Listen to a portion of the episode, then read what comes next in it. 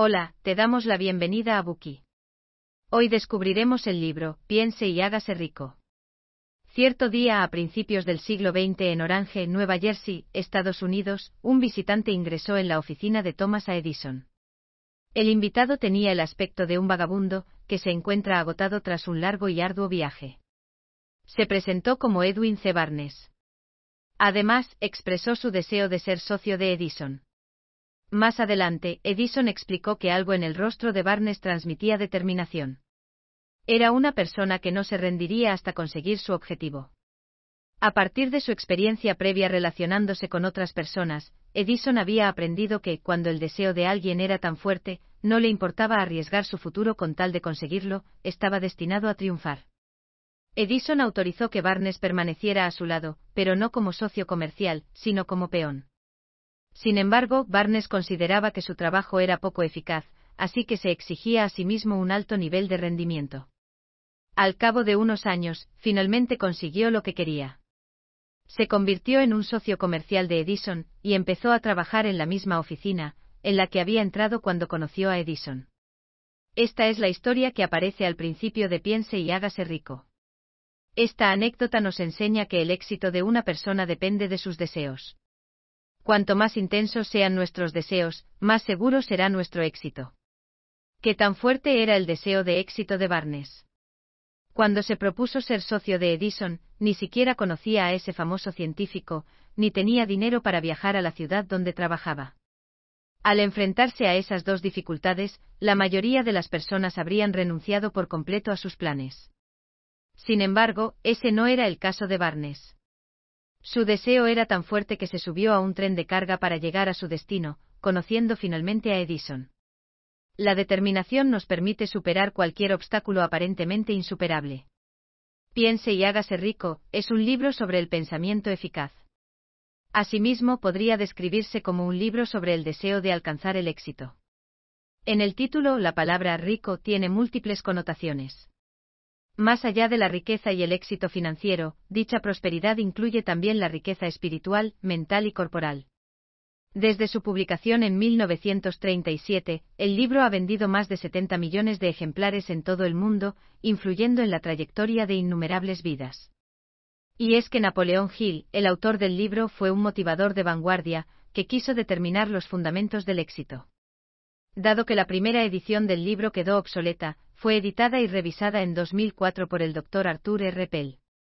Este sustituyó algunas historias y anécdotas anticuadas por ejemplos más actuales. Este libro, en su versión actualizada, es fácil de conseguir y sigue siendo muy popular. Según cuenta el autor, el rey del acero, Andrew Carnegie, fue una pieza decisiva en el nacimiento del libro. Carnegie le había recomendado a Hill, quien no era más que un periodista para ese entonces, que seleccionara y entrevistara a 500 personas exitosas, con el objetivo de descubrir sus características en común, y en última instancia, compartir con el mundo aquel valioso secreto para alcanzar el éxito. Con mucho gusto Gil aceptó este reto y a la larga, entrevistó a más de 500 personas, entre las que se encontraban grandes personalidades como Edison, Ford y Roosevelt.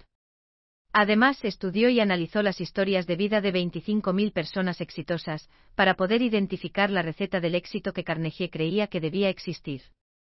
Con ello en mente escribió este libro en el que te invita a que pienses y te hagas rico. A continuación, analizaremos las mejores secciones del libro en las siguientes dos partes.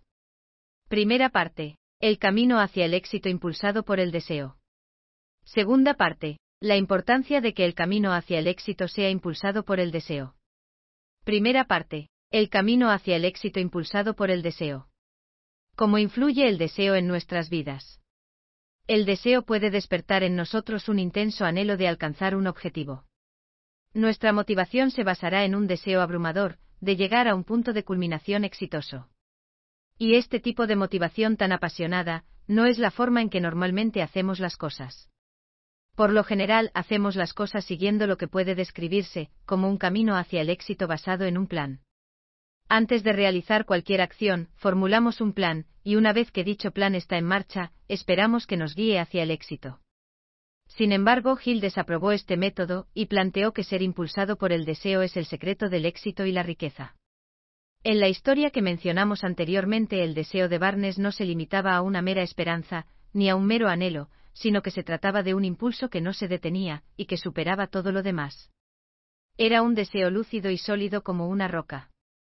Sin contemplaciones, Barnes estaba convencido de que trabajaría con el más grande inventor del planeta. Y es que el camino hacia el éxito, impulsado por el deseo, consta de varios pasos importantes. El primer paso consiste en concebir una idea, lo cual supone el primer peldaño de la escalera. Tomemos como ejemplo los rascacielos. Un edificio de gran altura habrá sido concebido como una idea en la mente de algún capitalista, antes de convertirse en la idea de un arquitecto. Sin ideas no habrá voluntad de actuar, y muchos edificios famosos no existirían. Lo que se desea y lo que se consigue puede surgir de una simple idea. Posteriormente el deseo se incorpora a la idea. Estableciendo una serie de comparaciones, Barnes fomentó su deseo de asociarse con Edison. Por su parte, Edison había fomentado su deseo de encontrar el filamento perfecto, que permitiera encender una bombilla. Al igual que un guepardo alberga el deseo de abalanzarse sobre un ñu. El instinto solo se activa cuando es impulsado por el deseo. A través del deseo, la energía se concentra en el objetivo, y entonces las acciones serán decisivas, eficaces y ágiles. La autosugestión influye decisivamente en nuestros deseos, conectándolos con nuestro subconsciente. En última instancia, nuestro subconsciente condiciona la forma de actuar de nuestro cuerpo. En la práctica, esta idea es uno de los aspectos más importantes del libro. Por lo tanto, hay que seguir profundizando en ella. El subconsciente, el cual tiene efectos tanto positivos como negativos en nuestros comportamientos, no puede ser controlado de forma consciente. Si bien no puede ser controlado de forma activa por nuestra voluntad, o nuestros instintos, puede ser influenciado de forma indirecta, debido a que responde rápidamente a los estímulos. Llegados a este punto, ya hemos descubierto los fundamentos del libro de Daniel Kahneman, titulado Pensar rápido, pensar despacio. El argumento de Hill acerca del inconsciente es similar a los dos sistemas mentales de Kahneman. La mayor parte del tiempo el sistema 1 de Kahneman, el cual representa el instinto y el inconsciente, se ocupa de lo cotidiano, sin que el proceso mental sea más lento. No se generan cosas como pensamientos, preguntas o análisis. Esos procesos de pensamiento racional corresponden al sistema 2, el cual representa la mente consciente. El sistema 2 es el responsable del pensamiento estratégico, la toma de decisiones y la resolución de problemas. Nuestro yo racional del sistema 2 es lo que queremos ser, o como nos percibimos actualmente. Imaginemos que queremos aventurarnos en una gran empresa, y que tenemos un plan ambicioso para ello. Esto requerirá que el sistema 2 sea el dominante. Sin embargo, por desgracia, casi siempre es el sistema 1 el que influye en nuestra mente y motiva nuestras acciones. Supongamos que queremos hacer realidad ese gran plan. En ese caso, es necesario que frenemos y anulemos el sistema 1 intuitivo a través del sistema 2 racional. Esto requiere mucha fuerza de voluntad. Sin embargo, hay un problema. La fuerza de voluntad es limitada, se agota fácilmente y no es fiable. El sistema 1 hectárea ha venido evolucionando a lo largo de millones de años. En cambio, el sistema 2 apareció en una etapa evolutiva posterior, cuando el tamaño y la capacidad del cerebro se ampliaron, a medida que el ser humano evolucionaba de simio a Homo sapiens. Fue relativamente rápido, a lo largo de unos pocos miles de años. Por lo tanto, el sistema 1 está más arraigado, y es más influyente. Esto explica por qué con frecuencia no podemos llevar a cabo los planes racionales elaborados en el sistema 2, ya que se ven frustrados por los impulsos del sistema 1. Afortunadamente existe una especie de puerta trasera que conecta los dos sistemas. Se trata del subconsciente el cual actúa como un componente del sistema 1, al que el sistema 2 puede influenciar. Supongamos que el sistema 2 pretende ayudarnos a conseguir los resultados deseados. Para ello puede utilizar la seducción inteligente para influir y construir un deseo más fuerte en el subconsciente. De este modo, con el paso del tiempo, el subconsciente influye indirectamente en el sistema 1 y hace que el espíritu intuitivo de nuestro cuerpo obedezca a nuestros deseos racionales. El elemento seductor es la autosugestión que ya hemos mencionado. Por autosugestión se entiende el hecho de repetirse a sí mismo en voz alta cien veces al día, quiero ganar un millón de dólares, o quiero que esa persona se fije en mí. Si lo repites una y otra vez con convicción y visualizas cómo lo lograrás, podrás motivar a tu subconsciente. Sin embargo, tu subconsciente sabrá si el deseo es genuino, así que no intentes engañarlo. Comunícate con tu subconsciente de forma persistente. Preséntale tu deseo más sincero, y no te ignorará. ¿Te parece que es un cuento de hadas? Pues es verdad. Y realmente funciona. Este método es la base de este libro. Retrocedamos unos pasos en el camino hacia el éxito. Una vez que empezamos a utilizar la autosugestión, para amaestrar a nuestro subconsciente, necesitamos otro elemento secundario para seguir seduciéndolo e influyendo en él. Se trata de una fe inquebrantable en nuestras ideas y deseos. Dicha fe puede suprimir de forma eficaz e implacable el sistema 1, ya que simultáneamente refuerza el sistema 2, permitiendo que predominen los pensamientos racionales. ¿En qué consiste el pensamiento racional? La respuesta es sencilla, una combinación entre un deseo inquebrantable y una fe constante. De hecho, con estos dos elementos moviendo los hilos, los planes tienden a salir bien. A nuestro sistema de pensamiento racional le resultará fácil formular un plan, si nuestro subconsciente alberga nuestros deseos a través de la autosugestión, por su parte, la fe nos mantiene centrados en nuestro objetivo. En la historia de Barnes y Edison, impulsado por su deseo, y sin dudar nunca de que tendría éxito, Barnes se subió a un tren de mercancías que se dirigía a la ciudad, donde vivía el inventor. Al bajarse, localizó inmediatamente la ubicación de Edison. Su plan era muy vago, así que tuvo que improvisar. Sin embargo, al tener un propósito tan claro, no dejó de esforzarse, y logró que su aventura concluyera de manera satisfactoria. Los planes no son más que un paso provisional, en el camino hacia el éxito impulsado por el deseo. Nuestra creciente convicción debe ser más importante que nuestro plan de acción. Cuando somos impulsados por el deseo, los planes y las acciones surgen de forma automática. No hay necesidad de preocuparse por cada detalle por adelantado. Piense y hágase rico casi no menciona las acciones independientes porque, según el programa del libro, éstas se derivan del deseo ocurren de forma inevitable. No podemos perseguirlas deliberadamente. Ya entendemos por qué en lo que respecta a alcanzar el éxito, Hill dijo que la motivación por el deseo es más conveniente si se sigue un plan predeterminado. Ahora bien, cuando tratamos de alcanzar un objetivo, tener un plan es lo más tradicional, y sigue siendo el enfoque dominante. ¿Qué hay de malo en ello? Para empezar, si no hay deseo, cualquier plan carecería de inspiración. Sin el respaldo de la fe, solo la fuerza de voluntad consolidada podría sostenerlo. Como hemos mencionado anteriormente, la fuerza de voluntad tiene sus límites. Puede ayudarnos a seguir un plan, pero no debe utilizarse como fuerza impulsora. En cambio, el deseo y la fe sí son fuerzas propulsoras, y podemos confiar plenamente en ellas. Además, los planes no siempre se adaptan a los cambios en los acontecimientos. El camino trazado por un plan siempre da por sentado, que todo se desarrollará como lo esperamos. Cuando la realidad difiere de nuestras suposiciones, nos sorprende con la guardia baja, y de repente no sabemos qué hacer. ¿Y si improvisamos con un nuevo plan temporal? Esto puede hacer que nos desviemos gradualmente de los principios fundamentales del plan original, desbaratando las etapas de otros planes. En este sentido, es muy fácil perder el rumbo, confundirse, u olvidar cómo debía ejecutarse el plan. Una vez que hayamos perdido el rumbo, tropezaremos en la oscuridad hasta encontrar el camino de vuelta, y no pasará mucho tiempo antes de que todo el plan se desmorone. Por el contrario, un camino hacia el éxito impulsado por el deseo es muy diferente. Mientras nuestra fe y nuestro deseo se mantengan en su sitio, será sencillo reaccionar ante las desviaciones inesperadas que se produzcan, sin perder el equilibrio ni el ritmo.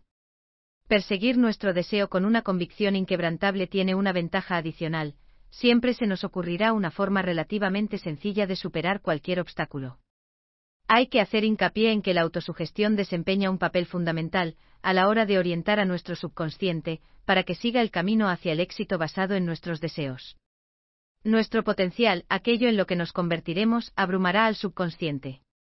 Muchas personas, al creer que están condenadas a ser pobres y fracasadas, acaban siendo eso mismo. La imposibilidad de tener éxito y riqueza es autoinfligida, ya que su subconsciente está envuelto en negatividad. Y un subconsciente envuelto en negatividad se traduce en una realidad negativa.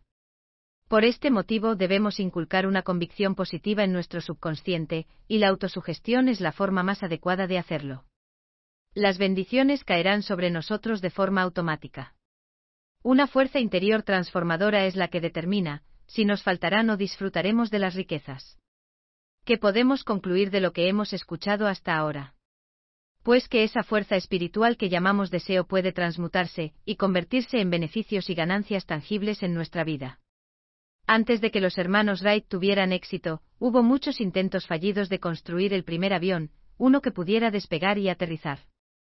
El esfuerzo más notable en esta búsqueda fue el del profesor Samuel Pierpont Langley. En su momento Langley se convirtió en el centro de atención. Incluso recibió el apoyo del ejército estadounidense, concediéndole una enorme suma de dinero. Sin embargo, ¿cuáles eran los deseos de Langley?